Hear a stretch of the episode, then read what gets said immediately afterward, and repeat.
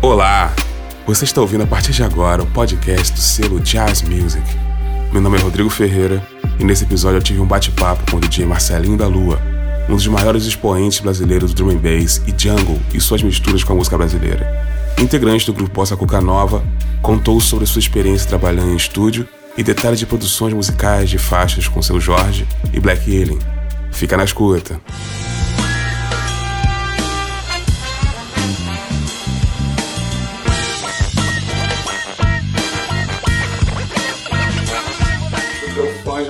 Nos conhece já há um tempo, mas a gente já está há um tempo tocar essa ideia, a gente falaram da pesquisa que estou fazendo em relação a sample, e você nas referências em relação a isso também, em relação à questão do drum and bass. E aí, pra, acho que para começar assim a live, assim, você podia ter de falar um pouco, de repente, como que foi o teu início, assim, produzindo, é, quando é que você começou a... Pensou, vou virar DJ, isso é uma referência na época, você se baseou para... É, cara, a história da música comigo, mais ou menos de 1993, né, cara? Então aí já vai muito tempo, né? E Sim. dando uma resumida, assim, cara, eu comecei bem de baixo mesmo, né, cara? Eu era road de uma banda de rock alternativo, Coma, Sim. que era uma banda que hoje em dia quem tá aí na música bem presente é o Maurinho Berman, que tocou, foi da banda do D dois anos, que também Sim. tem uma propriedade grande, que foi um, um dos meus professores, né, o. Maurinho. E tá, toca Legião Urbana hoje, baixista, mas é maestro também. E eu era Uhum. road da banda que logo depois de uns anos eu via produzir o disco deles.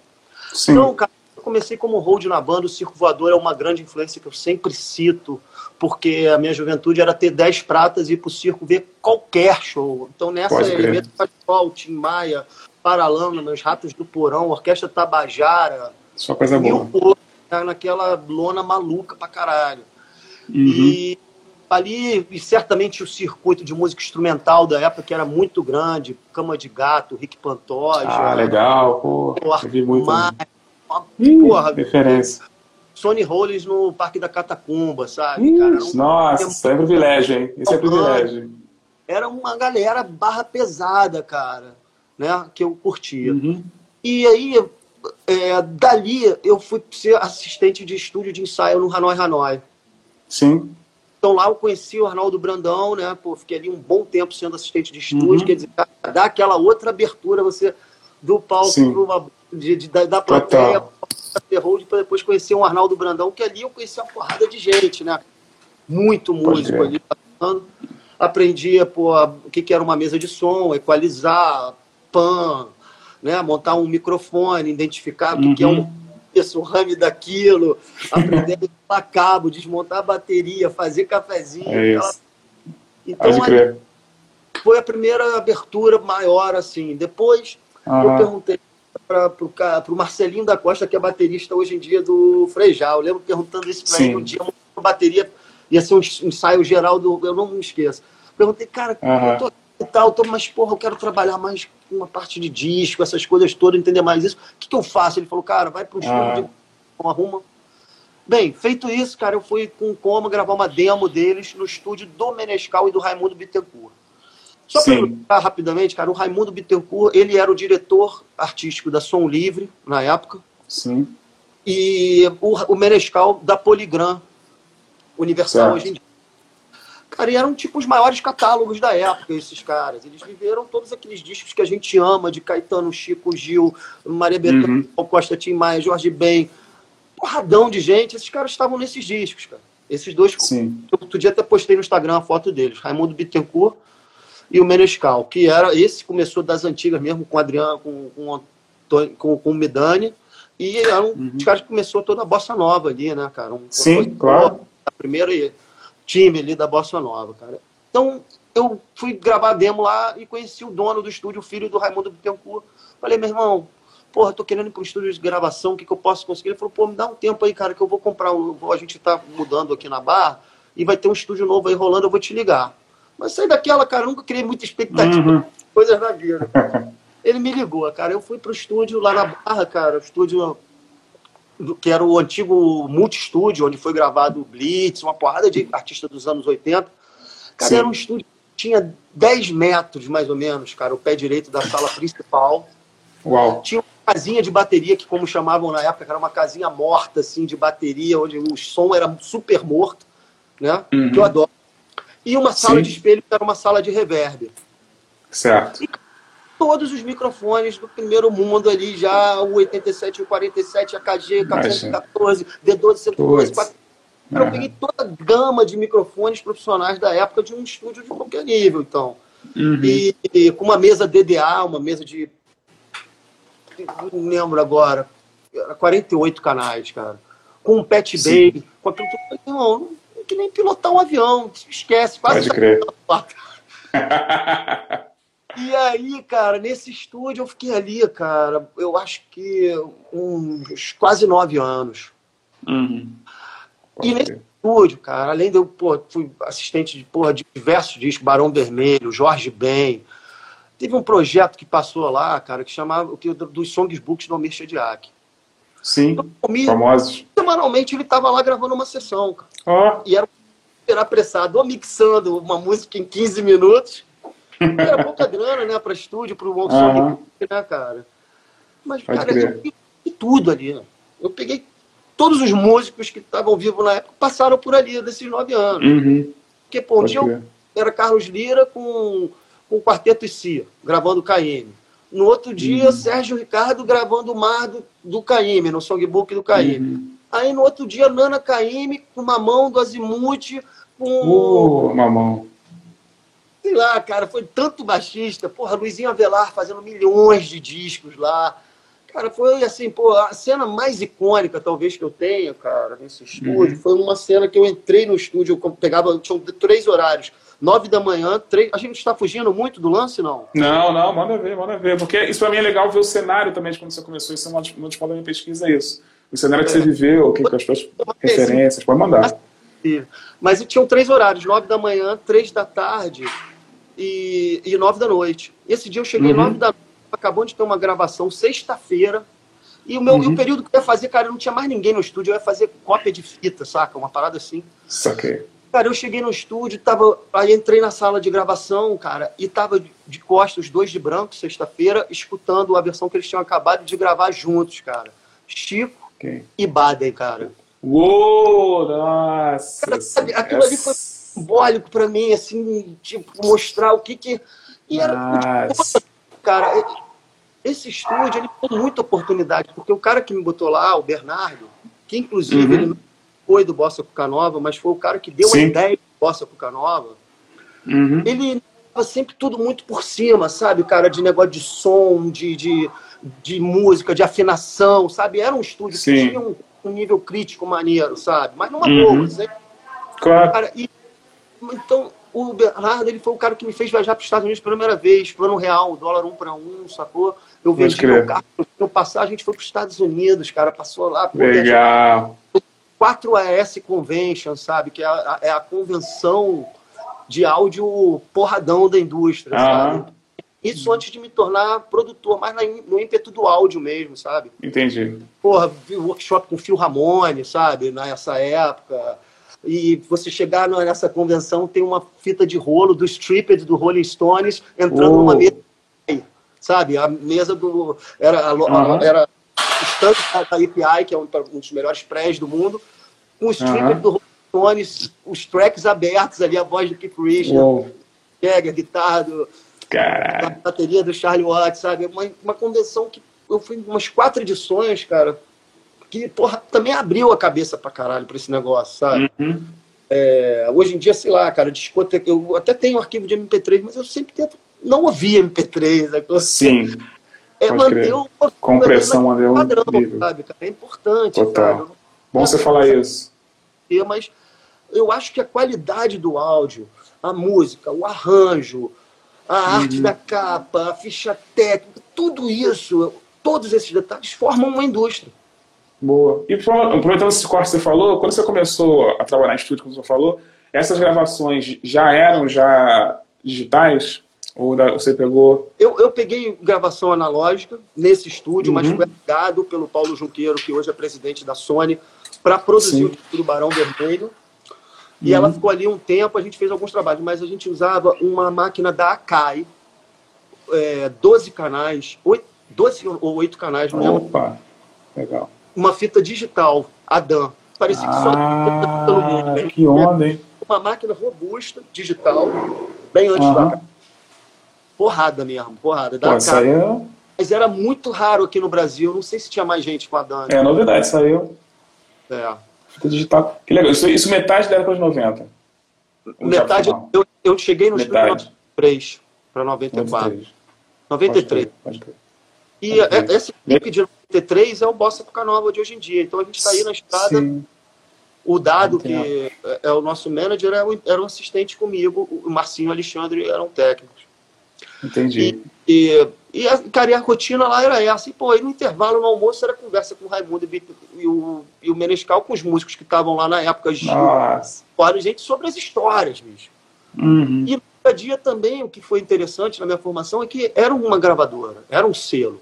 Então a parte Sim. de contrato, direitos, isso tudo fui aprendendo no dia a dia em pequenas doses, sabe? Então Pode isso crer. foi muito Pode interessante para mim. E essa, essa transição digital que você estava dentro do estúdio nesse momento, o que você achou da galera que já fazia? A galera aceitou bem? É Olha? Eu peguei uma transição muito louca, cara. Até não sei se tem a galera aí do naipe, que era o seguinte: Uhum. durante um período, o naipe de metal ele foi suprido pelo, pelo teclado. Muitas Sim. produções. Principalmente Uhum. no, samba, no Partido Alto ali nessa época, no, no, no- no pagode dos anos 90, essas coisas. Sim, sim. Então, o, o músico de naipe, aquilo ficou uma coisa, um, um bolo da cereja. E, e os equipamentos antigos também estavam meio fora. Pô, tinha chiado, aquela porra de válvula, Uhum. tava tudo Uhum. meio tal primeira parte, saca? Sim. Ou segunda. E eu vi, cara, a volta dessas coisas. Eu era muito sacaneado pela galera do estúdio, que hoje são os Cucamongas, é isso? Eles não sei se. Mas, bagulho eu comprei por 200 reais, que eram 200 dólares na época. Ah, Com o RP, cara, eu fui na loja do cara e eu comprei uma, uma tape eco da Roland, sim. que hoje em dia vale uma fortuna, por 200 pratas. Eu cheguei no estúdio todo, Olha. meu irmão, botei em cima da mesa e falei, galera, olha isso aqui, puta que pariu. Pá, pá, pá. Aí, cara, eles falaram, meu irmão, que velharia é essa? Que porra é essa? Você tá viajando, você usa chiada essa porra, meu irmão. Brother, fui todo caidinho, todo triste, devolvi a parada lá, sabe? Aham. Ah, Pô, irmão, depois eu fui comprar a mesma do Hermê por 1.500 Quanto? reais. ah, A mesma. é isso. esses caras hoje em dia ainda equipamento emprestado vão do lado comigo aí no estúdio. É, Porra, e o legal dessa eu- questão que você, fa- me você falou do ruído, né? E hoje em Pô. dia os plugins, vários plugins de tempo são para isso, né? Tipo, agora a gente se grava no digital e baixa um plugin no processador para fazer você ter o som da fita. Ou seja, que loucura, né, gente? Que loucura. Irmão, isso aí me faz pensar que a gente tem que acreditar nas nossas próprias loucuras, entendeu? É, falou tudo. Também Pô. acho. Também acho. Numa, na, na AES que a gente foi em Los Angeles, a gente foi, cara, Uhum. no, no estúdio em Hollywood, eu esqueci o nome dele, acho que é Ocean Way o nome do estúdio. Tipo, o Mug Canásio, que é, que é produtor brasileiro, engenheiro de som, premiado Grammy Latino, João Gilberto, Caetano, a porra toda. Uhum. Ele estava no estúdio mixando, chamou a gente lá para visitar. Eu perguntei para ele, porra, Mug, e tava no início da volta do início do grunge ali, que a galera tava Uhum. voltando a dar a, porra, valor numa guitarra Mustang, numa, Pode porra, tu, tubo, sacou? Uma parada totalmente assim, voltando a gravar analógico. E eu falei, Aham. porra, o acha da volta dos, dos valvulados? Cara, eu fiquei sendo sacaneado isso durante um tempo. É um som quente, cara. Que é feito É o lógico. possível, cara. É isso, é isso. É, No tanto é que. motor, cara, é a parada. É isso. É isso. No tanto que eu estava conversando com o JC aqui, a gente falou de sampleamento, ele falou, pô, assim, que eu perguntei essa questão que eu vi que a galera do rap sampleia muito as décadas de 70, né? E aí, pô, é explicável. A gente usa tecnologia digital, mas o sampleamento é da galera que gravou analógico, né? A gente faz a busca lá, né, tipo, de sonoridade, pra você ver como é que é o negócio. É né? verdade. Então, não é, a parada é essa. Eu te perguntar uma parada, porque assim, eu vejo você como um especialista nessa questão do drum and bass, né? Então, eu queria que você falasse um pouco dessa, como é que chegou para você, esse estilo para você, é, quais são as referências que você teve, assim, e Fala um pouquinho aí, um pouquinho dessa produção com o Drum and Bass. Cara, o Drum and Bass foi o seguinte, eu vou, vou continuar lá na história do estúdio. Eu tava, eu, no, no, no em diante, eu comecei a entrar nesse mundo da piração do sample com a cultura hip hop, né, uhum. né, cara? Isso que eu Sim. escuto até hoje, Tony Loke, que para mim é o, é o, número um da minha lista de que tem envolve Caldato na produção. Esse cara só fez um disco, se não me engano, dois e saiu Sim. fora. Fera. Aula. Quem quiser aí, procura. Uhum. Tony Loke, cara. Eu acho Fera. muito foda. Fera. E aí, uhum. fera, esse cara, comecei a me, me ligar no lance de sample. Só que a gente não tinha dinheiro pra porra nenhuma, não tinha dinheiro pra ter MPC, não tinha nada, não era DJ. A gente ampliava gravando o áudio, passando por esse gravador. E aí, uhum. sim, cara, era passar uma flauta no amplificador de guitarra para distorcer. Então, sim. essa viagem esse disco. E aí a gente, nessa ocasião, abriu o nosso selo para lançar esse disco. E nosso selo, cara, a gente fez um. A gente se inscreveu num catálogo que era um livro enorme de todos os labels do mundo, supostos oh. a essa associação. Uhum. Então, cara, lá a gente toda a gente passou a receber uma porrada de disco. E aí, um dia cheguei, cara, um disco, white label, sem, sem nada escrito, com um, um release e dois vinis. Aí, cara, eu botei o vinil lá no 3 e 1, com a caixa só, pum. Aí eu ouvi no 33, né? Uhum. 33, a melodia ficava. O baixo esquisitão, mas a batida. Tum, tá, tum, tum, tá, tum, tum. Ah. Sabe? Fazia sentido, Mas tudo fazia certo. Tudo. Falei, porra, porra é. Aí botava no 45, a melodia ficava certa, o baixo ficava certo, mas a batida frenética pra caralho. Rápido. Que porra é? que porra, caralho, meu irmão, não, não dá certo. Beleza. Uhum. Aí, isso foi em 96. Eu fui fazer a minha primeira viagem para Europa. Cartão de crédito, pum, pagava tudo, tinha comprei uhum. 500 dólares naquela época. Eu ganhava um salário mínimo e pouquinho mais hora extra. E, cara, o salário mínimo era mil dólares quase. Então, porra, uhum. mamão, meu irmão. Lindo, lindo. Pro meu primeiro carimbo nunca mais deu problema. E, então, cara, foi uma época. Por isso que eu falo, corte rápido aqui, política. Uhum. O FHC foi o primeiro presidente que me incluiu na vida. Uhum, eu passei, meu irmão, nunca, nunca ia viajar, cara. Não tinha grana. Uhum. Meus amigos já tinham viajado fora do Brasil, eu não tinha. Tinha mesmo, uhum. não tinha noção para quando poderia. Então, cara, quando rolou essa. Pá, Estados Unidos. É, Europa fui. Com 500 uhum. dólares. Fui para cair em Londres. Eu, eu, eu, fui sabendo que eu ia por Amsterdã e voltava por Londres. O resto eu não sabia. Uhum. Fui que fui. Uhum. Aí fui de ônibus de Amsterdã com a galera de arquitetura para Londres. Caí vamos ficar num bread and breakfast, a gente ficou num subúrbio, cara, que tinha outros brasileiros lá. Uhum. Rave. Foi uma festa louca. Nem, irmão, não sabia, não tinha essa formação, rave, nada na minha vida. Uhum. Cara, entrei naquilo, caralho, meu irmão, uma fábrica, um galpão abandonado, sei lá, cara, quantas mil pessoas, bota aí aquela, sei lá, uma fundição lotada, cara. Uhum. Coisas que eu não vi aqui no Brasil, coisa de galera usando a loucura, que porra é essa, meu irmão? Diferente. Só na farmácia, meu irmão, se estiver doente, porra é. Cara, loucura. E a música. Cheguei lá, porra, cara, parece aquela porra daquela música lá que chegou e eu vi Esquisita lá, né? Beleza, saí fora, voltei pro Brasil, comprei CD, comprei a discografia do Steve Wonder nessa época, foi foda, voltei. Calbuque, que era o cara que tinha feito o release do nosso primeiro disco, ia estrear uma uhum. festa na Gueto, uhum. no Botafogo. Vou lá ver. Porra, o cara tá tocando o som da porra do disco, meu irmão. Esse do som. disco, olha aí. Toquei cinco horas lá dentro daquela sala, brother, que aí era um frio do caralho, 40 graus lá fora, meu irmão, um frio naquela gueto. Uhum. Era, cara, um grave ali absurdo, era bom pra caralho o som. E o Calbuco tocando drum and bass e jungle, cara. Olha aí. Ali, cara, deu mais, não sei se deu um ano. Eu comecei, eu já estava começando a ser DJ, só que tocava uhum. mais CD, pouco vinil. Meu irmão, dali uhum. mais um ano, algum, eu fui convidado para tocar. Maneiro, maneiro. Mais tempo. Para mim, é uma coisa que ainda, para mim, é uma coisa na, na vanguarda, sacou? Porque, vamos uhum. dizer aí, o que, o que mudou, assim, sabe, porra, do, do, da disco music, a gente teve diversas vertentes mais uhum. nada, né? Mais um pouco que a galera chama de reta, assim, cada um pode usar o termo que quiser. e nas batidas quebradas, mas o, o lance que para mim era novo, até porque o trap para mim eu já ouvia no som no disco do Tony Locke, já filhote de trap ali, entendeu? Sim, sim, sim. A gente pode até achar o drum and bass algumas levadas antigas. Um dia eu vou fazer até uma lista do Spotify só com a levada do drum and bass de coisa antiga. Mas uhum. a levada do drum and bass que eles permitiam, como eles picotavam, como eles faziam, e eu acho que às vezes até tem um desconhecimento musical, porque o drum and bass veio muito muito mesmo de uma coisa que eu acho que é intuitiva pra caralho, sabe? Uhum. Sabe? O lance daquele picote louco. É, é tem o jazz ali, você vê o reggae ali tem, tem. representado. E, cara, eu tenho até a camisa que é, o, é, a, é a foto, é o desenho da onda sonora da, do disco do Amen Brothers.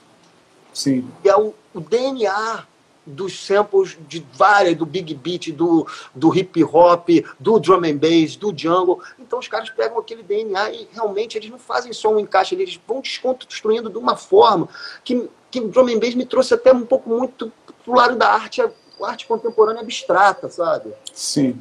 É uma coisa assim que é muito. É um universo muito. Eu acho que ele trouxe muita contribuição para a música eletrônica, o drum and bass, sabe? Pode crer timbre, sabe? De um monte de coisa. Ele se apropriou de timbres de outras coisas.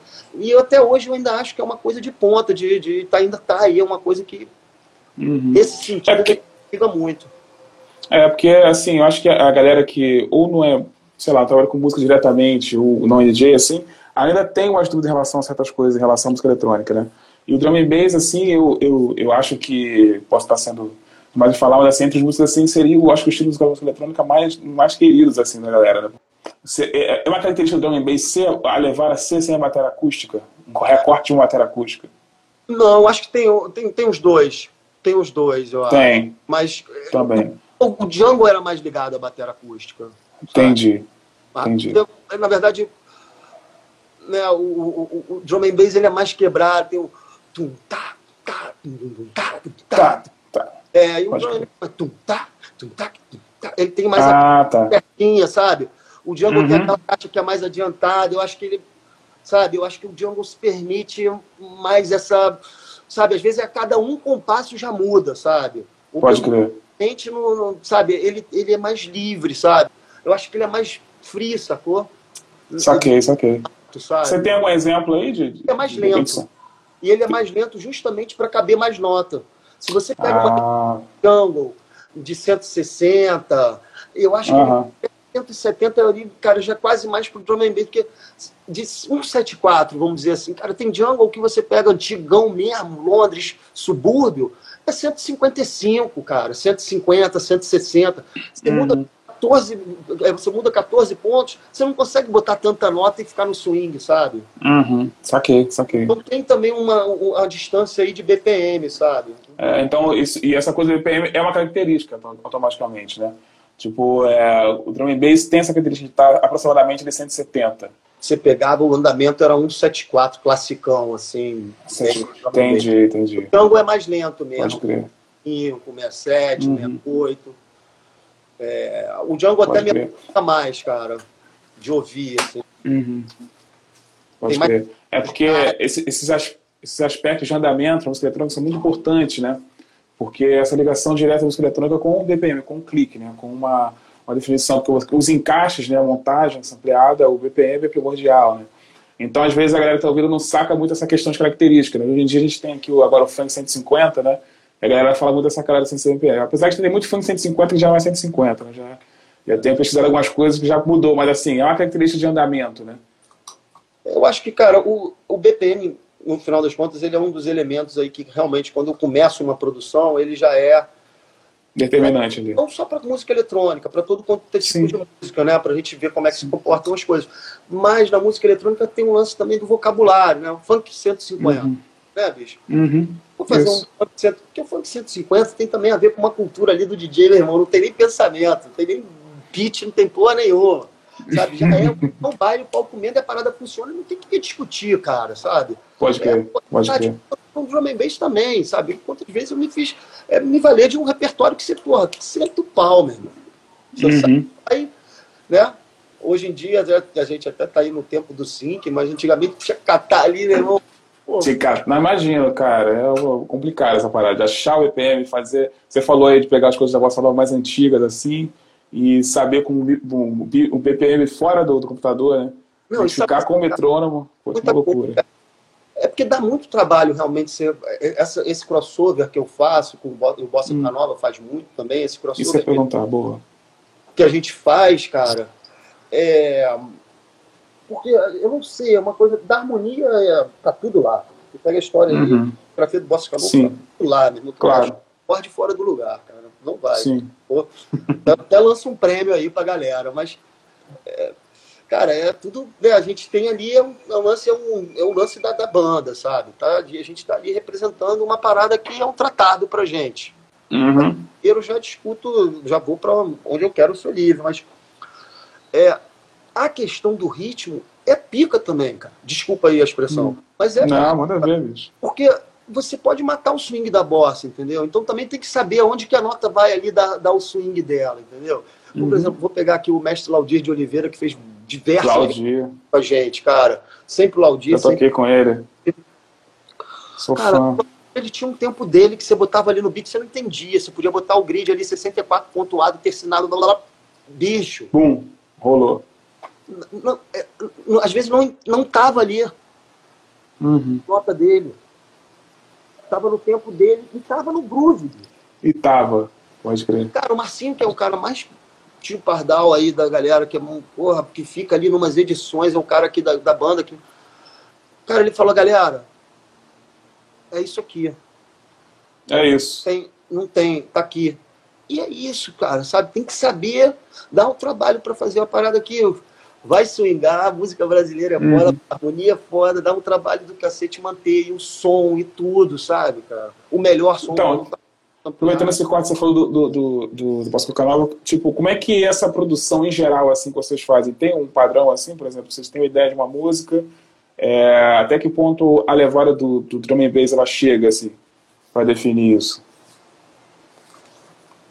Na escola de repertório, como é que é A levada de and bass, Django, ele chegou no, chegou no segundo disco uhum. do Menescal. Esse disco, no, segundo disco do Bossa Canova com o Menescal foi Sim. o que levou a gente a virar banda, que era só um uhum. projeto. Sim. Que levou a gente pro mundo, bicho. Pro mundo. A gente tocou, porra, em muitos lugares. Depois posso até falar. Mas esse disco foi quando eu estava contaminado com drum and bass totalmente. E aí, uhum. cara, busca muito inocente, assim, muito inocência do que, que a gente, como é que faz isso, como é que programa. Eu sabia que a galera uhum. programava no Cubase.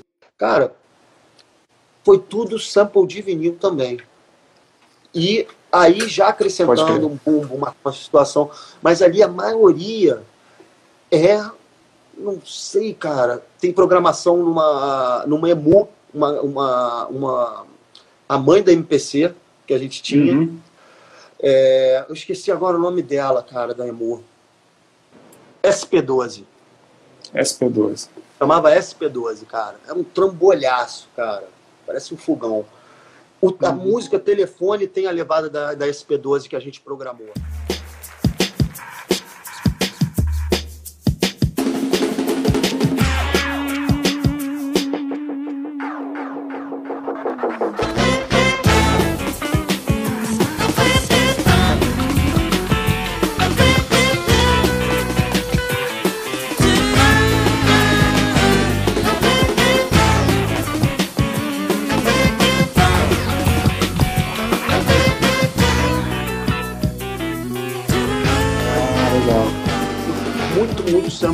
Vinil e sempre com os samples antigos, né? A gente fazia muito uhum. isso, ainda faz um pouco, mas às vezes a gente também não fica mais muito, né? Mas os samples de levada, sempre samples de levadas, levadas que às vezes nem existem mais, né, cara? Pode crer, tem, pode crer. Tem umas levadas que vão, né, cara? Quer ser outro uhum, naquele... Que fica. Cara, pô, ninguém mais faz essa levada. Essa é a coisa legal do sample também, né? De, essa coisa da, da, de trazer essa coisa histórica, né, bicho? De voltar, né? Isso é, é interessante demais. Eu sou muito o lance um, um, um lugar de, de, de, juntar coisas e fazer conexões, sabe? Essa coisa da raiz ao uhum. fruto, sabe? Ah, certo. O, a minha mãe é Zona Sul, prima do Roberto Menescal. O meu uhum. pai, nascido no Encantado, com o segundo marido da minha avó, sendo músico do Pixinguinha, o João da Manhã, de casamento da minha avó, do segundo casamento. Então, oh. esse, esse, ponto aí de, de... Então é muito lindo. Intercessão. Ah, eu gosto dessa parada de, pô, como é que a gente vai juntar isso? Agora o último disco do Bossa é o Bossa God the Blues, né? Que é a bossa com blues. Menescal uhum. na guitarra, um disco todo instrumental. Legal. Paulinho trompete, o Léo Ganderman também. Uau! É. Porra, fera. Carlos Malta, o Claudia, Flávio Guimarães, do Blues Etílicos. Pode crer. E, então é muito essa parada de juntar esses mundos, cara. E esse disco, ele é muito drum and bass de Jungle mesmo, Brasilidade. Uhum. Ele uhum. é um, bem baseado nisso. Pode crer. É, eu queria que você se tiver algum exemplo assim, se eu também posso soltar daqui de algumas músicas tuas assim, porque eu posso falar assim, eu eu já era, eu lembro de primeira vez que eu ouvi teu som, já tem muitos anos, e aí eu tava numa festa de casamento, toquei, toquei numa festa, aí depois tem a festa de casamento, né, a gente tocou antes da cerimônia, e aí eu lembro que eu tocou a música tua com Black Alien, Tranquilo. Caraca, eu vi aquela parada, já conheci o Dream Bass, lógico, assim, mas achei a linguagem muito, muito a vera, assim. Eu até coloquei no meu no perfil do feed anunciando da, da live, falou assim que um, um hit version, né? Tipo, é um cara que pega as músicas, faz umas versões, a música vira rapidamente, assim, em toda a pista toca a parada, né? Eu acho que dos DJs hoje que discotecam mais, assim, festas, coisas assim, o teu, as tuas músicas estão quase obrigatórias de repertório, né? O cotidiano, a música do, do é, essa que eu acabei de falar do, do Black Alien, principalmente, então, assim, é um lance, assim, que, que tá sempre presente, então, assim, eu acho que tem a ver também com essa questão toda da produção que você falou, da, da tua vivência, de, do que você viu, do que tu ouviu, esse aprendizado no estúdio, né? De fazer as coisas se combinarem, né? E aliado com essa coisa da levada do, do bass, que é muito contagiante, né? Coloca um lance aí. Mas, claro, não sei o que você escolheu. Cara, na verdade, eu, o que, que eu tenho aqui? Eu tenho o show do, da banda, cara, que é, o Tranquilo Sound, que a gente faz um. Sim. É o no baixo, o Heitor Nascimento na guitarra. Legal. E, e o Bruno LT também fazia parte do projeto, foi resolver umas outras coisas aí de uhum. trabalho. E, cara, eu tenho aqui o, o disco, sacou? É, se você Só quiser, o disco não, muitas das, a maioria dos hits, se você quiser escutar alguns. Solta um trecho assim, para começar, que a gente tem a ver com ampliamento, para começar, essas matérias, a maioria delas são sampleadas, ou não? Ou de uma biblioteca de samples. Por exemplo, eu aqui hoje, o que, que eu faço? Ah. Eu uso o live, Sim. Tá? com tudo tá. aberto, eu tenho os faders na minha mão, tenho as paradas na minha mão, uhum. com uhum. efeitos plugados no auxiliar dele, com efeitos Sim. do live. E, uhum. e, eu tenho uma bateria eletrônica, circuit, que você, num LED, num, num, esquema de LED, você pode mudar a programação na hora, desenhar na hora outra programação, botar um bumbo, botar um delay, botar um reverb. E isso Legal. também paradas. Então, eu tenho uma situação que eu posso tirar a bateria original e só deixar essa da hora e nela mudar ah, para tentar fazer um, um, lance de mais tocar e, e, remixar ao vivo. É isso que eu estou tentando. Estava uhum. tentando trazer no palco até eu pintar esse vírus aí. É uhum. Justamente, cara, fazer esse live PA, guitarra. Em tempo real. Pode e ver. poder ser o mais manipulável possível dentro da forma da música até. E algumas Pode crer. show que a gente escolhe alguns temas, a gente convida uhum. alguns convidados e faz uma coisa bem mais livre mesmo, como eu fiz umas, duas vezes com o Edu Neves. E, então é isso. Aí eu tenho aqui, cara, eu tenho uma música. Solta um trecho aí, só pra gente ouvir. O Black Alien, nova dele. Hum, ou, outra manda ver. Aqui eu tenho só a bateria eletrônica. Vocês estão conseguindo ouvir? Eu vou aumentar um pouquinho. Eu tô ouvindo, pode aumentar um pouquinho. Aí. Aqui eu tô com a bateria eletrônica sincada, sacou? Uhum. Eu posso mudar o bumbo também.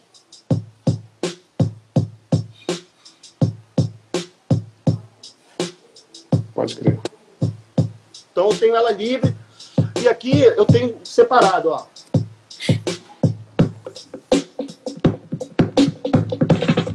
Ah, a batida só original. É. Sim.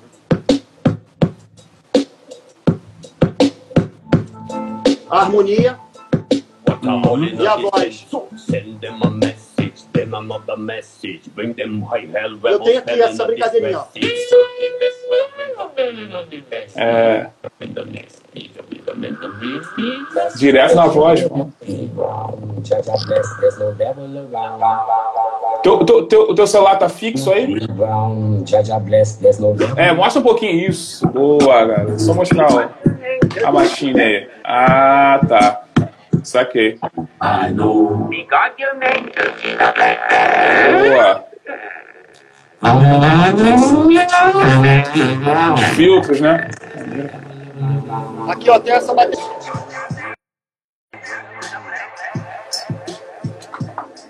Essa bateria que eu posso ir programando diferente, sabe? Sim.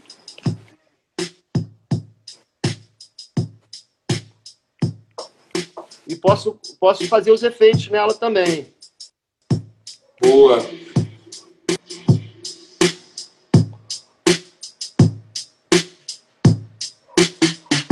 E aí, essa, essa, esses pads é só divisão do live ali, né? naquele session view, né? Não, na verdade aqui eu nem eu, eu, eu, eu só uso os faders para que tem aqui. Aham. Eu uso também, eu uso também esse eu uso os pads Ah, com, tá. os efeitinhos, sacou diversos. Eu faço mil efeitinhos nele. Eu posso também mapear. Na verdade, cara, é um show que ainda estava um pouco em construção, já estava rolando, mas é um show que quase não tem fim essa construção, sabe? Entendi. de tanta possibilidade, porque eu tenho todos os tracks ali. E eu usava até uma mesinha analógica que queimou, mas eu tô atrás dela, uma maquia, uma pena. Mas Pode crer. Te perguntar. tava nesse, tava nesse esquema de fazer os eventos lá na Casa da Glória, né, cara? Que eu, Entendi. da onde eu tô, tá o meu estúdio e agora tem lá. Você costuma a, a, a mexer também nos samples de originais, por exemplo? Você usou o cotidiano do Chico.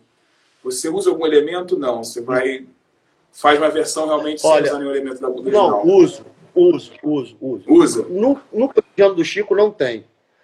No Bossa Aham. Nova, no, no Essa Moça Tá Diferente, o Essa Uhum. Moça é o Chico. Sim, sei. É um sample é, autorizado. A gente, pagou, Certo. A gente pagou por aquele sample, uma amostra. Não Uhum. foi uma coisa exorbitante, mas Sim. e muitas vezes a gente. Isso também que é legal a gente entender e passar para a galera, que Boa. do- da indústria, como você entender ela, o que, que é importante, cara, que você pode trabalhar com ela, sabe?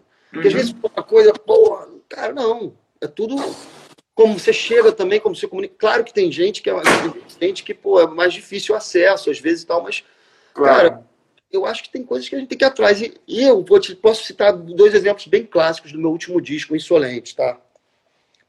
Uma música com Hélio Bentes que chama Sensei. Sim.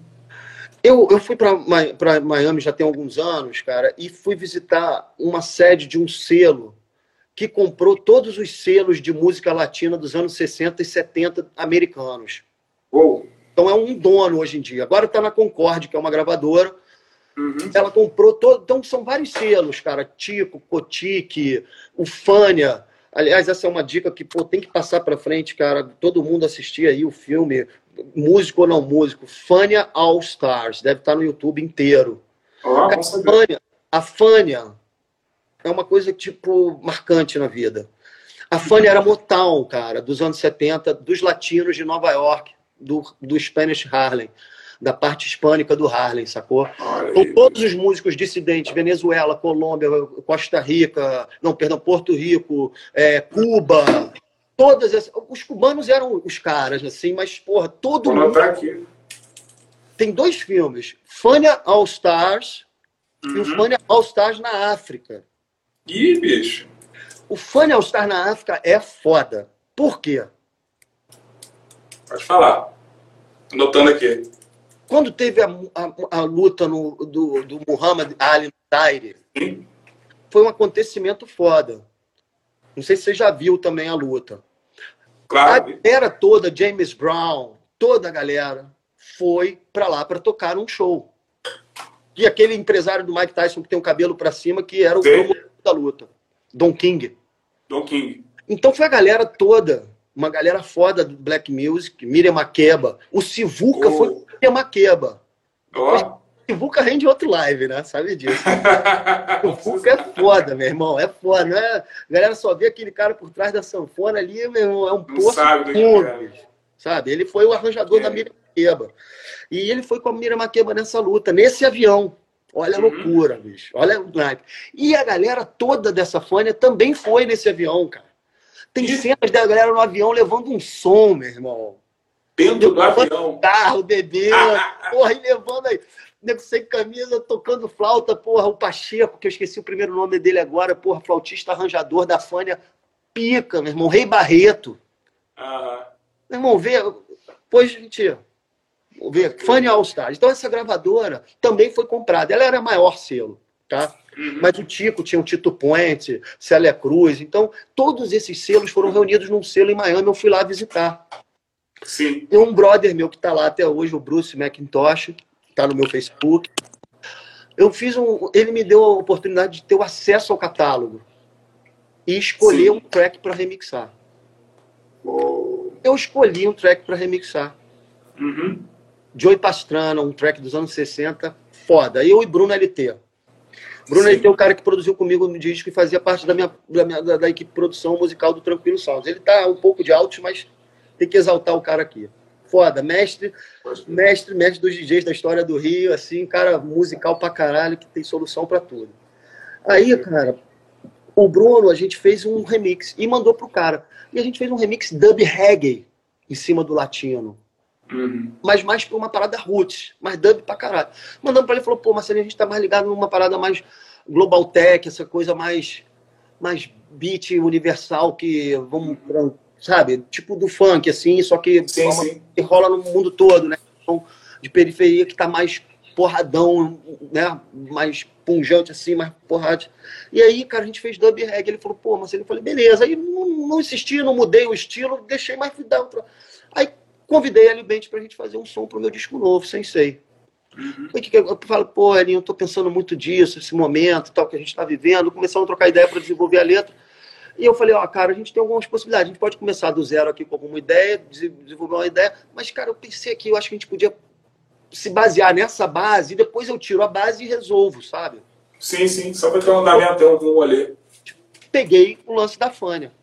Bicho, o Elinho foi, pá, mandou, cara, a gente saiu no dia já com a track foda, maneiro tal. E eu pensei, cara, vou abrir esses vocais aqui. E aí a letra em inglês do que o cara fala tem tudo a ver. Tem a ver com a música. Caraca. Tem tudo a ver. Só que a, a onda é outra, é uma onda sensual, tem coro feminino, aí tem o tumbal, tem as paradas, tem o baixo, e a linha. Hum. Tum, dum, dum, tum, tum, dum, dum, tum. E aí, cinco minutos disso. Mas sei que nada sei da perfeição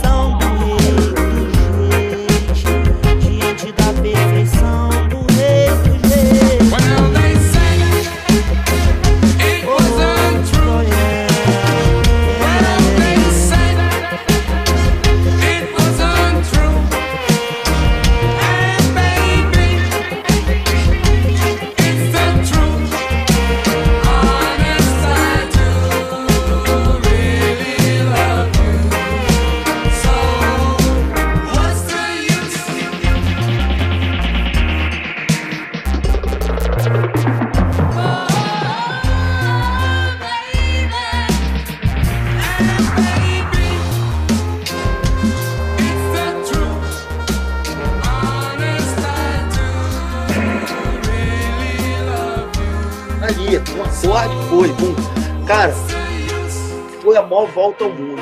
Mas o cara pediu 50% da composição, 50% de tudo. E eu e a linha a gente dividiu os outros 50%.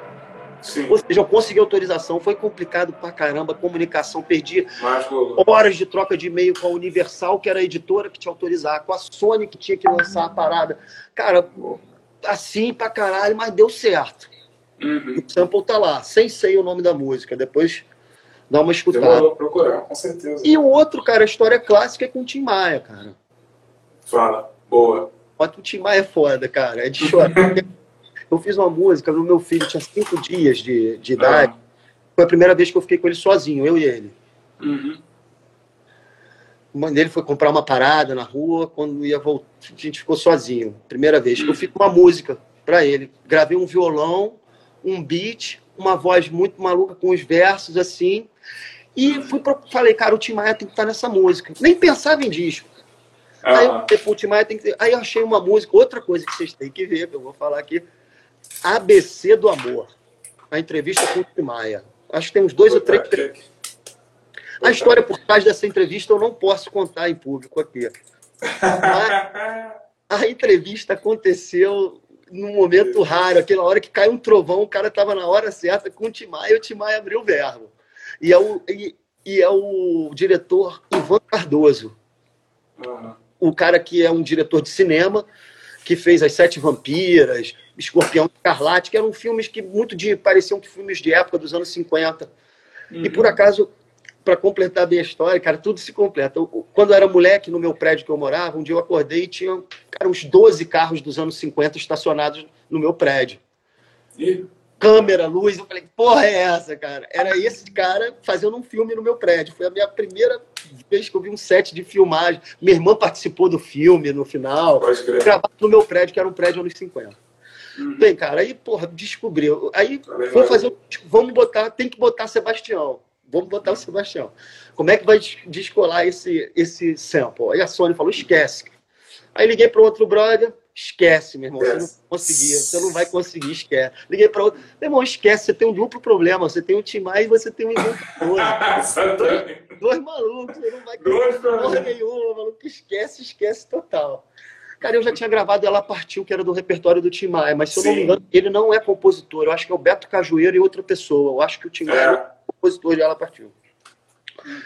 E aí, cara, eu falei, bem, bicho, o filho dele deve me conhecer, cara, não sei. Provavelmente, eu não sei, eu não conheço. Aí, beleza. Primeiro fui tentando o Ivan, cara. Tentei, mandei três cartas, três e-mails pro Ivan. Em WhatsApp, porra nenhuma. Não, falei, caralho, vou mandar o quarto e-mail. Eu tava no auge daquela, meu irmão, não, eu tenho já. Foda-se o mundo. Vou atrás das porras, não tenho vergonha. Cara, no quinto e-mail o Ivan responde: Meu irmão, devido à sua insistência, eu vou responder, porque você está de parabéns de não ter desistido dessa parte. E aí, cara, o Ivan, cara, pô, a gente se tornou, pô, brother, trocamos altas ideias, ele me contou um monte de coisa. E aí, pô, o Ivan Cardoso ficou um amigo, ele me contou a história da, da entrevista com o Tim Maia, falou, cara, ele, uhum. ele tinha várias fotos do Tim Maia, tem um trabalho, ele falou, meu irmão, é, cara, não sei de nada, é perigoso, não sei, Timaya, tenho medo, não, não, não. Eu falei, não, beleza, Ivan, você acorda. Pô, tem um, tem um, tem um acordo aí, a Sony vai entrar em contato com você, pedir para, ah, demorou para pagar, ah, pagou, resolveu, pum, tudo certo. Fui pro segundo capítulo. Pô, aí falei com o filho do Tim Maia, porra, sou Marcelinho, ah, conheço você, Marcelinho, beleza. Porra, ele me contou toda a história dele, eu quase chorei, meu irmão, no telefone, que, porra, cara, que o, dá muito trabalho, mesmo. muita gente pede as coisas para ele, muito processo em cima uhum. dele, uma grana que ele recebe tem que ir para o juiz para porra segurar a grana, porque os herdeiros podem aparecer e pedir um dinheiro, né? cara, uhum. claro que claro que é um patrimônio, mas meu irmão, é um trabalho que enfim, cara, o Carmelo foi super legal comigo, foi maneiro, pô, falei com o advogado dele, vamos andar com isso, vamos andar, vamos ver, cara, para mim é uma, cara, pô, advogado com a Sônia, advogado com a Sônia, vai, não anda. A Sônia me liga, ó, bicho, esquece, não vai andar, vem aqui para uma reunião, vamos conversar. Dá para reunião na Sônia, décimo, vigésimo, trigésimo, quarto, andar, aquele visual, pá, liga o advogado Timai, cara, e pô, o advogado Timai é super ou uma palavra com a Sônia, quando falou comigo, pô, Marcelinho, super educado, vamos ver tal, o que, que precisa. Cara, eu saí de lá, brother. Sei assim, o que, que vai acontecer, cara? Porque, meu irmão, era uma missão. Sebastião é o nome do meu filho, homenagem ao Tim Maia, tava tudo certo, uhum. a música linda. Aí, cara, fui pegar meu filho na escola e falei, cara, vou fazer o circuito Tim Maia. Vou uhum. na Doc Lobo, esquina com Matoso, tomar uma cerveja. Vou na igreja, que os padres deram a grana para ele, para ele viajar para os Estados Unidos. Depois Sim. vou no beco do Mota, onde eles faziam a seresta. Meu irmão, fui lá, subiu a Pereira da Silva para pegar meu filho na escola. Na subida eu falei, pô, pô, Carmelo, tô nessa situação, como é que tá, pá? Tô vindo aqui pegar meu filho. Pum, mandei a foto do meu filho para ele. É. Ele me manda a foto do filho dele. Um a cara do outro. Igualzinho. Uou. Ele falou, não acredito, meu filho é igual ao teu. Aí, igualzinho, ele falou, pô, cara, vai lá, beija muito teu filho, fica tranquilo que teu dia vai dar certo e tal. Porra, beleza. Não fiz. Não, sem resposta. Peguei meu filho, fiz a tríade, meu irmão do Timaya, fui lá na Tijuca com ele, expliquei a história do Timaya, tiramos foto da. Tu... Pum. Mensagem do, do advogado. Tudo autorizado, Marcelinho. Tudo. Metade do Timaya, metade meu. Igual, Aham. sacou? Ótimo. Então, quer dizer, a parte burocrática rolou, a história toda se completou, né? Todas as... Isso tudo você usou quanto da música do Tim Maia? Trechos? Posso de- falar o que, que a Sony resolveu? Ah. Zero. Não que a Sony não tenha mérito, mas o que eu quero dizer é o seguinte: o Fiéis foi o mais honesto possível. É. No final das contas, a Sony tem lá um departamento super preparado, pedido parará, mas não tirando mérito nenhum deles, mas eu que costurei toda a história, entendeu, cara? Com o Ivan, com o negócio a Universal e a Sony e tal. Porque eu digo assim, eu tô aqui querendo mostrar que, pô, incentivar as pessoas que, de repente, querem É incentivação. Existem caminhos, sabe, cara? desde o, com a Sony, né, ou com a gravadora, ou com o detentor dos fonogramas, até os, os donos, os artistas, sabe? Claro, claro. Então, é, é- é- às vezes é importante para muitos produtores estão começando, até pessoas contemporâneas, a minha idade também, que às vezes tem alguma travação com alguma situação, que eu acho que é legal a gente entender isso tudo para poder navegar mais, sabe? Para a música Claro. poder ir além, mais adiante, as ideias todas, entendeu? Com certeza, com certeza. Porque isso que você falou realmente é sempre uma, um empecilho, às vezes, para produzir, usar o sampleamento e ter essa questão de autorização, né? E como você falou, às vezes parece que é uma coisa impossível. Né? Você fala, pô, cara, melhor nem mexer nisso. Mas. Existe o, o- o viés corsário underground também, que é maneiro você pô, pegar um sample e transformar ele em outra parada e virar outra coisa. Faz, pô, bicho. Aí pô, é a questão, é, já é outra, já é uma outra, quase uma estética, assim, né? Uma parada, Uhum. quase uma missão mesmo, que é maneiro pra caralho também, como eu tenho. Tenho aí na minha. Tem. Pô, se eu te contar no primeiro disco do Bossa, meu irmão. Eu tenho um monte de galera aí, pô, a gente nem sabia, meu. Pô, era outra coisa. Então, cara, Pode crer, pode crer. é Pode melhor crer. mudar de assunto. É. Mas, Legal, legal. cara, é, é, é, é isso. Eu acho que. Então, a gente- começou esse assunto que eu perguntei em relação a essa coisa de você usa é, sample dos originais para gravar, né? Você deu o, essa música diferente, você deu o exemplo dela, né? Então, o que eu ia perguntar é o seguinte, qual é a dúvida, assim, a questão um pouco mais técnica. É, é, esse- essa movimentação do sample é, implica na questão do andamento, né? Então, por exemplo, você falou que o, o, o and bass ele tem uma característica de ter um, um- BPM, né, um andamento, geralmente de 70 a 174, que é o clássico. E aí, quando você pega essa música, por exemplo, do Chico, e usa o sampleamento original, essa mudança de andamento que você tem que, às vezes, provocar ali, é, você faz de que forma? Digital, você movia nessa época, você, você movia de que forma essa parada? Para adaptação do sample com...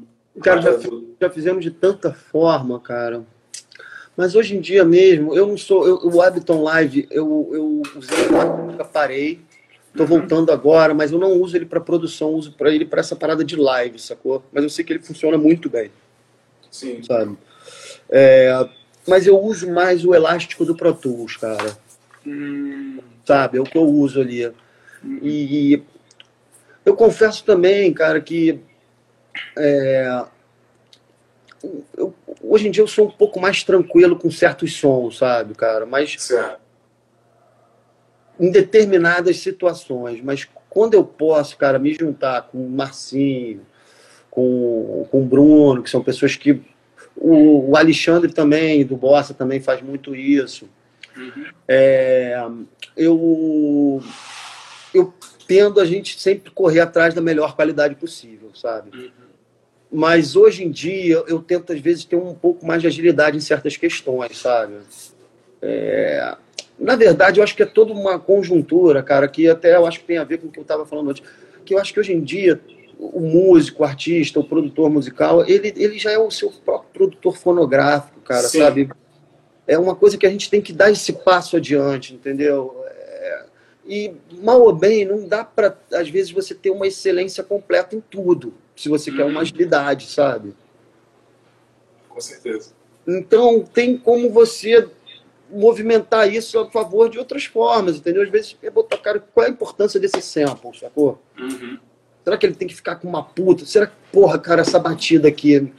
Porque tem, cara, tem coisa que é estética. Por exemplo, o tamborzão antigo. Tem uma época que o tamborzão antigo ele tinha um som. Hoje em dia, se ele não tiver um som fudido de MP3 caído, ele tá fora do, do, do timbre. Do, do timbre, exato. Exato. Mas, já, cara, já ouve, já fala, é legal, mas não é. Mas tem uma coisa que eu quero ter um som mais inteiro, sacou, cara? Mais maneiro, mais classicão, sabe? Então tem coisas que. Qual, qual é o papel dela nisso aqui? Quanto tempo eu tenho que dar de tempo nisso aqui?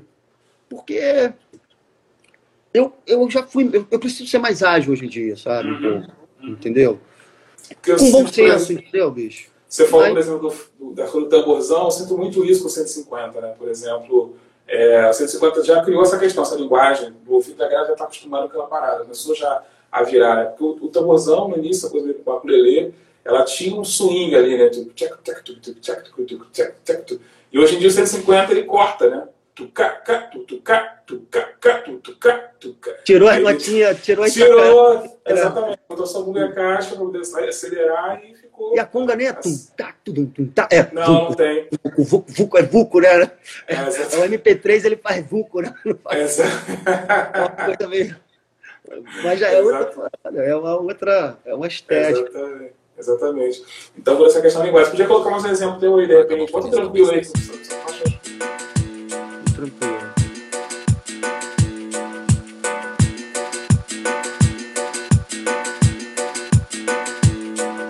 Black Alien Ragamuffin, I love King Selassie. Marceline Dalu, original style. Galang when it comes to rock a party. The power and the strength from the Almighty. Follow me, Black Alien Ragamuffin, I love King Selassie. Marceline Dalu, original style. Galang when it comes to rock a party. Power and the strength from the Almighty. Rastafari Selassie é o primeiro rei dos reis, senhor dos senhores, leão conquistador da tribo de Judá. Mr. Black, susto cheque, cadê meu Domec? Aperta o back, ah moleque, Marcelinho da Lu e Ribeiro, aperta o rec, ligue check, tá tranquilo. Now, hear this. Com o microfone na mão, muita disposição no peito, fé no coração, daqui ele não Esse acorde é um acorde de um, um disco clássico de reggae. Sim. Esse acorde. Só esse E aí- acorde.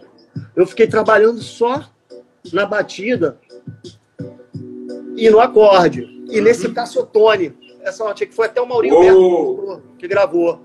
Ah, Essa parada é o cassotone. Aí ah, veio o Black Alien, veio o Bi Ribeiro. É uma percussão que é um derbaque. aham. Sampleado também. É...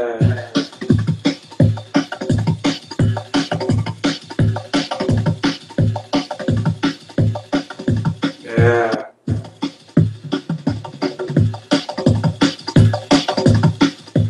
Irmão, era ficar uma hora em cada compasso, cara. Era, porque No estúdio. Era, pô, foi uma curtição fazer esse disco, cara. Eu agradeço muito a Deck, ao Rafael Ramos aí. Pode crer. Eu lembro quando eu ouvi essa música, eu falei a primeira vez, falei, caraca, o que esse cara fez, bicho? Que, que versão foda, bicho. Porque você ouve assim, é, os encaixes, a parada é muito contagiante, muito bom. Antes do baixo do beat também. Bicho, demais, É. assim, essa... essa E, essa cara, o parada. Bi gravando é incrível, porque ele vai atrás de uma coisa, vai atrás de uma célula. Uhum. E, cara, que foda, que ele vai atrás da célula, vai atrás da célula, pede pra ouvir mais uma vez, pra tocar uma vez, vai atrás da célula, da célula, da célula. Cara, ele acha a célula. Bum, bum, bum, bum, bum, bum, bum, bum. É muito foda a construção dele, cara. Atrás de uma célula ali que seja o mais hipnótica possível, cara. Essa música, é, você falou da Inglaterra, né, de Londres, né? Essa coisa, se bem essa música meio eletrônica, música eletrônica, assim, sendo essa coisa da Inglaterra, assim, é, Olha, tem uma é. ligação direta com, com, com, com a Jamaica, né? Essa coisa da música Cara. né? Então, cara, eu já era um, um- um apreciador de reggae. Eu fui montar uma banda que eu já, eu já sabia o que era o dub. Eu já sabia o que era o dub. Mas o meu convívio com o Thiago Torres, o Alizé, que é batera e trombo- trombone também, que, e com o Fábio Kunga, inicialmente a gente montou uma banda chamada Do Bom. 40 minutos de show, seis músicas. Uhum. Hipnose. hipnose. hipnose. É e o Thiaguinho, o Calunga era um cara do hardcore, ainda não, não tocava com os seletores de frequência. Né? Uhum. Fui, eu fui técnico de som da banda Cabeça, do, de hardcore, então a gente já tinha uma relação. Então a segunda banda do Calunga foi o do Bom, com. Pode ser que eu esteja errado, mas comigo e com. E o Thiago, ele já tinha morado na França, cara, isso deve ser 98, 90, 98. E ele, cara, trouxe toda a carga pesada do dub real, do, de Augustus Pablo, de King Tub, de Fela Kuti, uhum. de Tony Allen, mundo pra gente nessa época. Então, quando juntou isso, um estúdio com o que eu queria, produção, aí, cara, pô, a minha cabeça, então, o meu instrumento na banda era toca-disco ligado no delay e um microfone na bateria do, do Thiago. Depois entrou o Muzak na banda também. Aí depois até o Guilas entrou e tal. A gente tem material gravado, mas nunca lançou. Confusões. Aquela família. história. Aquela história. Então aí o material. Um dia sai, sei lá. Cada história. Era do caralho, cara. Eu amava, cara, porque era uma coisa tão livre, cara. E era o uhum. tal. A Vera.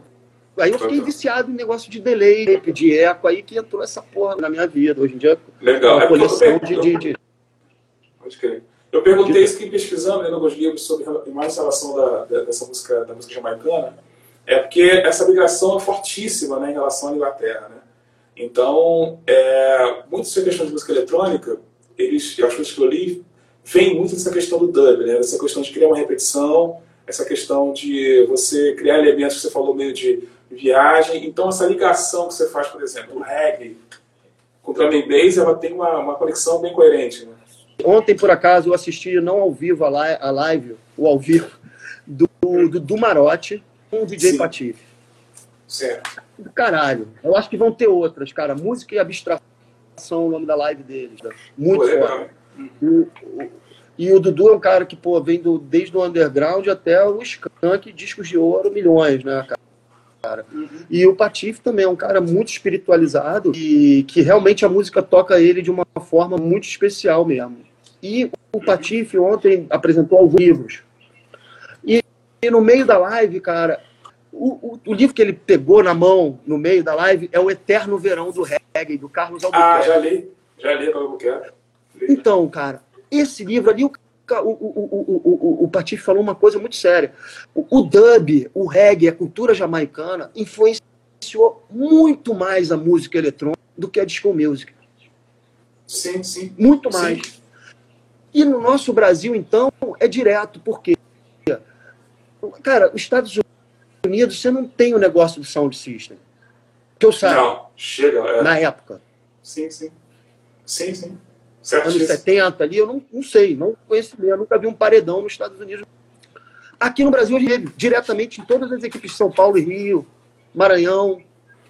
Então, uhum. a gente teve essa influência do sound system, cara, direto, entendeu? Então, isso influenciou muito. E na época do, dos anos 70 ali, cara, é, tem uma música do Bob Marley, Punk Reggae Party, que, que é foda, cara, que diz isso. Ele conta a história ali da influência, o que estava acontecendo no, no, no, na Inglaterra, sabe? Era o sound system, eram os punks, os skinheads que era outro tipo de skinhead, né? Esse sim, extrema sim. direita, né? Uhum. E, os, e já vem, que já é uma coisa que já vinha dos anos 60 da galera do The Who ali, que eram os Moods, né? Eles curtiam soul music, reggae, uhum. Desmond Decker, eles já curtiam Desmond Decker naquela época, sabe? o produtor que eu mais amo da história da black music americana, cara, que é o Norman Whitfield. Sim. Ele era do Temptation. Pô, cara, ele é o compositor de Just My Imagination, é compositor, arranjador, rápido de estúdio. Os discos da banda dele, cara, tanto do Temptation, tanto quanto do Undisputed Truth, que a partir de 70 ele já começa com Balls of Confusion. Dali para cá, meu irmão, ele vem de um jeito dub nas coisas também, tanto de harmonia que, pô, tá ali no transe da parada, até o, a, psicodelia do dub, os delays, cara, de um jeito que é foda pra caralho também. Não sei dizer, mas, cara, basta dizer que, porra, esses levantado pelo Digital Dubs, o MPC, a gente conversando, Sim. Entrevistei o Marcos aqui. Né? Esses Netflix aí sobre hip hop não falam do jamaicano, pô, é... fundamento, dos cinco fundamentos da, do, do, do hip hop. É, é não, e, e, sem falar que assim, o primeiro DJ, o pioneiro do hip hop é um jamaicano, né? O é, exatamente. o cara que começou cara, é. é um jamaicano. Ex exatamente. Então, porra, é, é, é, curioso, cara, que realmente a Jamaica é uma, um lugar pequeno que influenciou. Influenciou muita gente também. Gente, exatamente muito. isso que eu penso. Eu acho que é, o rap, principalmente, é isso que você falou, é importante, porque assim, o rap, principalmente, falar muito da Jamaica, né? porque além do DJ ter sido o primeiro um jamaicano, os elementos, como você acabou de falar, da música Sound System são todos absorvidos pelo rap, né? É, até as relações do DJ começar com o discotecando e passar a usar o microfone, e aí só botar o seletor para botar os discos. Aí aconteceu nos Estados Unidos também, que o DJ teve que começar a fazer essa coisa de usar o microfone, se chamava até de Cool Herc Style, né? O Grandmaster Flash chamava de Cool Herc Style. Então, tipo, o jeito do cara fazer, de discotecar e falar. Então, assim, a relação também da, do termo DJ. Então, assim, é uma, uma, uma, relação muito importante. Quando eu li um pouquinho sobre o Drum Bass, se eu perguntei, ele fala, é, é, na leitura que eu fiz, tem muito a ver com essa questão, essa coisa dela, dela passar pela, pela Inglaterra e dessa imigração é, jamaicana influenciar demais essa questão da música eletrônica. E, e, e, e, o que me deixou também, essa coisa do drum bass importante, essa coisa da batera, essa levada, que eu fico meio pensando, você falou antes do funk norte-americano, é, essa levada do James Brown, assim, setentista, assim, tem uma... Eu sei que a velocidade é outra, o ritmo é outro, mas eu, eu às vezes tem certas músicas de James Brown que me, me parece muito, assim, a, a, pegada, assim, é, se aproximar da levada do drum bass, claro que o andamento é muito mais lento. Não, mas... com, com, certeza. É, eu, por exemplo, quando eu era pequeno, cara, eu vinha andando da escola, é, cara, cantando No, no Woman No Cry em português. Sim, sim. A primeira sim, coisa que veio, né? É, é, eu ver se eu acho aqui o, o, o, o, esse DNA do drum and bass e das levadas, que é o Homem Brothers, cara que vale a pena a galera ouvir. Sim, ver se acha um pedaço.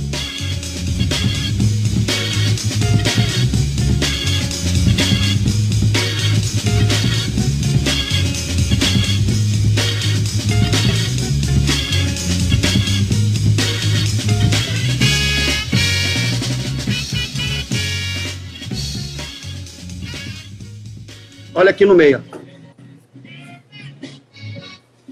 Olha aqui o sample original de vários samples, ó. Aí, ó.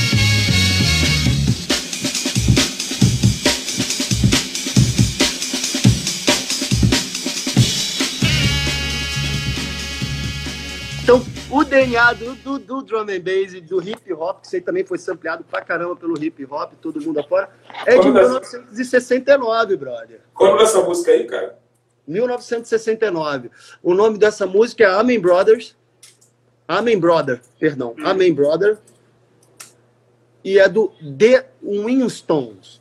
The Winstons. Então a gente vê aqui o, o DNA de 1969 foi criado.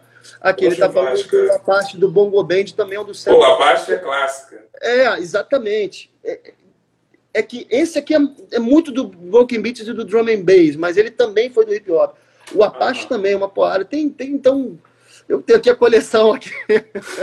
Já tem minha playlist aqui privada de, das levadas do Spotify que eu vou catando depois, assim, é isso. E é eu te falei de sample, cara. Às vezes eu já fui, porra, não, o sample tem que ser de vinil, mas, cara, hoje em dia, sabe o que eu faço? Hum. Eu faço a técnica do Bossa Nova antiga às vezes. Eu microfono de novo o sample do Spotify, que já dá uma pressão ele tocar. Já dá um lance, é verdade. Dá, dá um esquisito, o negócio é isso. Às vezes é dar um esquisito, dá um choque anafilático no sample para ele vir também, entendeu? boa, boa, boa. É bom você falar essa coisa do, da, da coleta do sample também é importante, né? Porque tem um canal, acho que até do Jay Sharon, daquele Mess Appeal, YouTube, uh -huh. que tem uma, uma playlist lá, é, Rhythm Loaded, que é Roted, que é cada vários produtores de rap que fazem uma compilação de um vídeo dele produzindo um, um beat na hora, né? E ele. Você já viu essa parada? Não. Não. Isso vale muito a pena. Tem 120 produtores de rap e tem uma compilação de 10 minutos cada um. E eles vão numa loja de discos, eles têm que ir às cegas, colocar uma venda, ou seja, e escolher três discos e pegar três vinis e, e daqueles três vinis produzir o beat dele. Entendeu? Então Pô, todos eles fazem o processo. Então, vamos fazer... Esse canal aqui, ó, Mess. Vou botar aqui. Porra, vamos fazer uma parada dessa, cara. Pô, eu tô dentraço. Pô, lá, aí, posso falar? Eu tenho um acervo grande e lá na Casa da Glória a gente tem um acervo gigante de disco, cara. Pô, eu tô afinzaço. Tudo. A gente já pode fazer tudo lá, filmando, organizando isso tudo aí. Dá para ser uma coisa, uma, uma exposição permanente disso. Pô, total, cara. Eu acho que essa é a parada, assim, porque a minha pesquisa, ela tem muito exatamente a ver com isso. Tem essa coisa da, da de trazer o processo de produção de beats, né, para uma, uma categoria diferente, né? Ou seja, um reconhecimento desse processo reconhecimento musical desse processo, esse reconhecimento de DJ, como um cara que toca, toca disco, como você falou, toca toca discos, toca computador, toca em PC, né? E fazer com que isso seja reconhecido também academicamente, né? A parada é essa, entendeu? Então filmar essa produção sendo feita é primordial, entendeu? É o grande lance.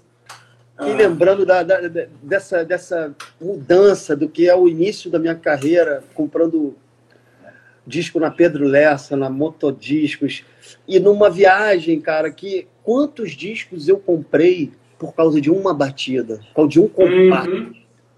Pensando aqui, eu comprei um disco do, do Exército de Israel, dos anos 60, que era um disco, cara, que tinha um gênero musical cada música, com a banda do uhum. Exército, Fuzileiros, eu não sei, de Israel tocando Cara, e a da Bossa Nova tinha um som e uma levada, bicho, que tá, na, tá no disco Our Kind of Bossa com a Teresa Cristina, que é uma música da Alice Brandão, que chama Deixa Pra Lá, que a gente fez, é, é, é, é o som dessa, dessa, desse lugar. Era um som absurdo. E eu fico lembrando de tantas coisas improváveis, cara, que eu comprei só porque eu escutava o disco ali, conseguia escutar e hoje em dia eu já, já não é tanto assim de ir pra rua uhum. comprar vinil, ainda tem vinil pra caralho pra samplear e tal, mas hoje em dia tem essa parada do Spotify também, que eu piro, mas também para baixar o som, eu tento, porra, como é que eu posso samplear legal daqui, ou abaixar de um aqui, ou às vezes comprar em alta, mas é difícil. E, aliás, eu sinto falta disso, cara, porque viajando um pouco aqui, mas as gravadoras hoje em dia, cara, das grandes gravadoras, eu vejo muito. É, é difícil, salvo algumas algumas poucas coisas, é, é muito difícil a gravadora construir um artista. Pegar um artista do zero, que nem uma Alcione na época, pegar, não sei, tantas pessoas, entendeu? Que, tá, que o cara foi lá no clube, viu ela tocando e fazia toda a carreira dela. Jazzista, tocava trompete, não, não era sambista. Aí, cara, eu queria a gente, de repente, já terminar. E se você tiver, de repente, um som para colocar, para a gente poder já ir finalizando. Obrigado de novo aí, cara, Laú, por ter aceitado o convite, cara. Você é uma referência, eu queria muito você entrevistar. E, pô, muita informação, essas informações que a gente está precisando ter, né? E aproveitar esse momento agora que tá todo mundo em casa, assim, a maioria quem pode estar. Tá, e ter essa informação, assim, diretamente da fonte é a parada. É a parada. Então, colocar aí um som, despede da galera aí. Vou despedir de todo mundo, para quem é produtor aí, gente mais jovem, gente que está começando, de todos os estilos, tudo quanto é tipo de música pô, sem preconceito algum, vamos se jogar e fazer música sem regra, né? Com, vamos arriscar e né? muita, muita vigília por aí. E também torcer agora, não tem a ver com o nosso papo, mas que porra, a gente consiga mais adiante aí dar um passo com a nossa nação. Sim. Né? Nesse momento aí de dar um para todo mundo, força, paciência é eu acho que a gente já, pô, além desse, dessa enfermidade que está cometendo a humanidade toda aqui no Brasil, a gente tem, porra, diversos problemas. Nosso Rio de Janeiro, uhum. então, pô, nos dá, nos dá motivo de tristeza a toda hora, uma coisa muito antimusical, né, anti-artística. Eu, por exemplo, eu não consigo ainda participar de live musical ainda, não me sinto tão confortável, não julgo ninguém, todo mundo está fazendo, curto as lives claro. dos outros e tal, mas não estou ainda confortável mas eu acho que a música ela tem que estar tá aí presente de alguma forma, mesmo você fazendo na sua casa ou fazendo na sua live. É uma coisa necessária a música, está mais do que comprovado espiritualmente, cientificamente, né? E, pô, te agradecer aí esse espaço para a gente falar, Rodrigo. Que agradeço, irmãos, que agradeço. É importante. Valeu. É, dividir isso com vocês. Valeu, Mito, aí a presença. Valeu, galera. Para dar um toque aí, a gente deve lançar pela DEC em Boa. breve, não sei exatamente quando, as sobras de estúdio com o meu disco do Médio Professor e uma edição legal. de luxo do tranquilo com novidades adicionadas e espero um disco novo para o ano que vem. É isso. Valeu, Já bless. Um abraço. Já bless. Valeu. Valeu, galera.